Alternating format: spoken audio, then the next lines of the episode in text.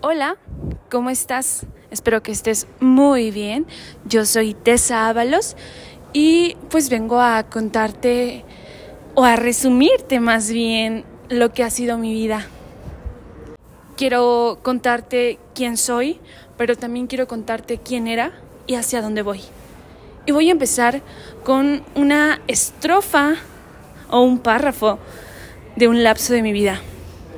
Yo tenía 14, 15 años cuando presentaba, se podría decir, problemas de salud. Presentaba descontrol alimenticio. Sí, te estoy hablando de bulimia. Yo a la edad de 14, 15 años no me sentía lo suficientemente bonita, atractiva. Como todos los medios de comunicación los ponían en pantalla, en revistas, incluso la mamá, la tía, el hermano te lo mencionaba, ¿no? Y la realidad es que solo tenía 15 años. Yo no sabía que era belleza, la verdad. Así que sí, eh, la niña de 15 años, la tesa de 15 años, empezó a buscar cómo bajar de peso y pues bueno, empezó a vomitar. Un día, eh, pues una amiga no podía soportar que su amiga fuera cada vez al baño a vomitar, así comiera un solo bocado, ella vomitaba.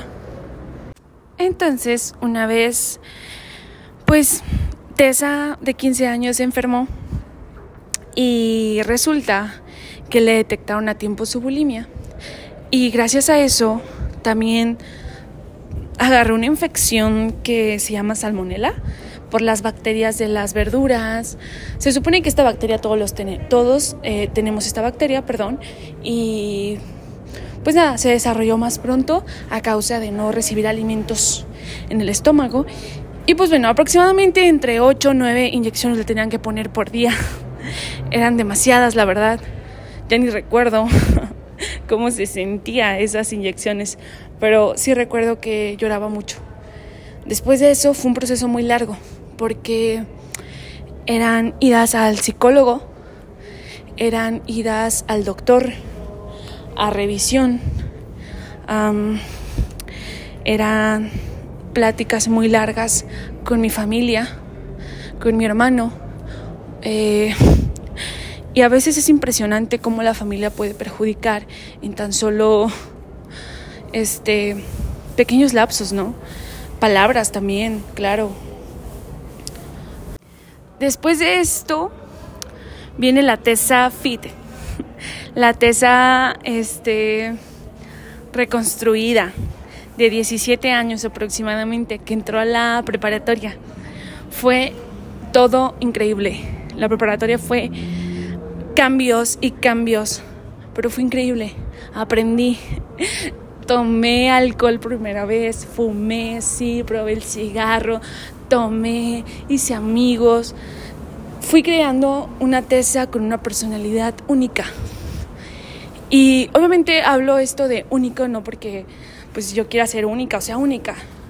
Al contrario, somos seres humanos y todos los seres humanos tratamos de seguir modas, estilos, pero sí creo que cada persona puede agarrar una parte de aquí, otra de allá y otra de allá y hacer su propio cuadro, ¿no?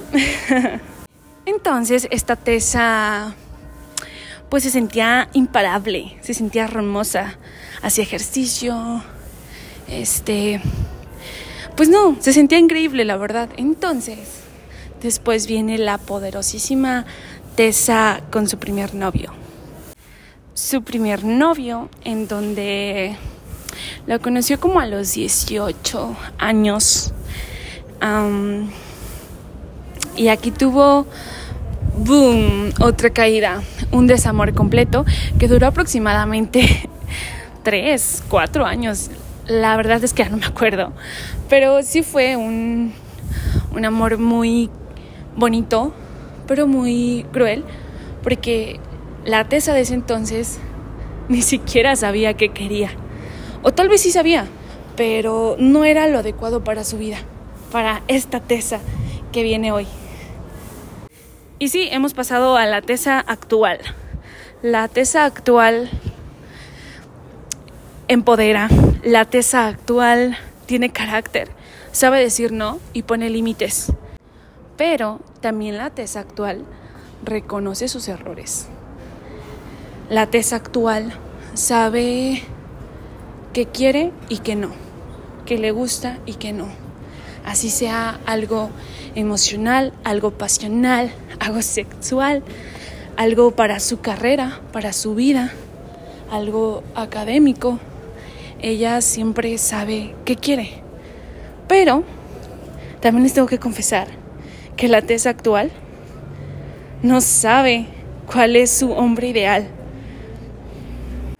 ¿Por qué les digo esto? Porque en una clase con un profe me preguntaron que cuál era mi animal favorito. Y yo podría haber dicho el perro, porque me encantan, me encantan los perritos, ¿no? Pero, ¿cómo saber si es mi favorito? Pero lo que Tessa no sabía es que era una de las preguntas más capciosas, ¿no?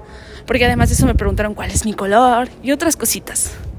Entonces, el animal se supone que era como... Era tu hombre ideal, se suponía que en un método psicológico capcioso. Entonces, pues no supe responder eso. Y fue lo que me dejó explotando mi cabeza totalmente, porque ¿cómo es posible que a Tessa empoderada, Tessa que todo lo puede, que todo lo quiere, que todo lo que, lo que ella observa, desea, lo tiene, ¿no? ¿Cómo era posible que yo no supiera cuál era mi hombre ideal? Entonces, pues muy sencillo. Me hice exámenes, estudios, yo me visualicé, me senté a la mesa y dije, Tessa, ¿tú de verdad quieres un hombre? ¿O realmente eso para ti es algo innecesario?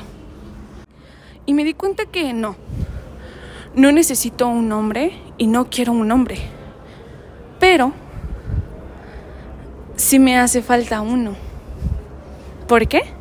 Porque la tesa anterior creó a una tesa actual con la mentalidad de que ningún hombre la va a menospreciar, de que ningún hombre puede más que ella. Los traumas y problemas de la tesa anterior crearon a una tesa actual con miedo, que sí, es fuerte, puede con todo, tiene actitud, pero tiene miedo. Tú dirás, Tessa, aquí vas con todo eso, mucha vuelta al asunto.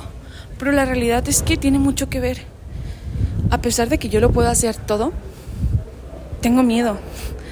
¿Y de qué tengo miedo? Pues claro, todo el mundo te va a sacar los problemas de la infancia. Y oh, cielos, ahí es cuando entra el abandono de mi papá. Y porque siempre lo he dicho, a mí me encantan los abrazos, de las personas, me hace sentir bien, protegida, pero nunca había entendido el por qué me hace sentir protegida un abrazo. Y es muy sencillo, porque realmente tuve abandono paterno y eso me hace sentir bien. Y es por eso que también la tesa anterior creó una tesa actual con esas ganas de que ningún hombre la haga menos y ningún hombre pueda más que ella.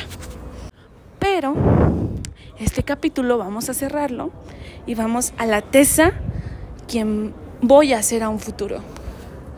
Y esa tesa que voy a hacer y estoy construyendo para ser mejor es alguien sin miedo, sí empoderada, sí fuerte, sí este poderosa, sí con actitud, con ganas, con inteligencia, que todo lo puede, todo lo quiere y todo lo tiene.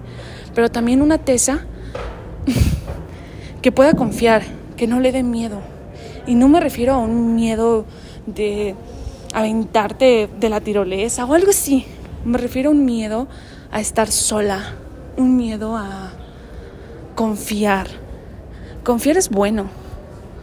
Confiar te hace ser o me hace ser a mí más, más y más y, y mejor persona también. Y si nos ponemos a reconstruir todos estos parrafitos o estrofas que les conté de mi vida rápidamente, entre comillas, porque ya vamos casi 10 minutos, pero podemos ver en esta historia altas y bajas, y muy bajas y muy altas, y muy bajas. Pero podemos ver que hay amor, desamor, fracaso, claro que sí. Pero al final te puedes dar cuenta que todo con amor se puede lograr. Si tú te amas, puedes lograr lo que sea. Si tú amas lo que haces, puedes lograr lo que sea con lo que haces, así sea trabajo, así sea escuela, así sean calificaciones, así quiera ser eh, el mejor, así quiera ser yo la mejor, eh, no sé, eh, barrendera, puedo serlo. Si eso quiero, adelante. Si amo eso que hago, lo voy a hacer. Así que si tú me preguntas si me arrepiento de todo lo que he hecho en mi vida, porque hay muchas cosas que no les conté, pero quisiera contarles, pero no puedo, no tengo más tiempo. Así que si tú me preguntas qué no haría o qué cambiaría, sería absolutamente nada, porque todos mis errores, todos mis fracasos, todas mis caídas, pero también todos mis logros son gracias a eso, a que fracasé, a que aprendí, a que me equivoqué. Y sí, voy, a hacerlo otra vez, me voy a equivocar otra vez porque soy ser humano, porque soy una mujer inteligente y porque soy una mujer pasional.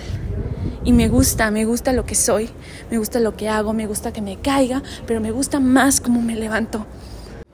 Así que sí, amo lo que fui, amo lo que soy y voy a amar muchísimo más lo que voy a llegar a ser.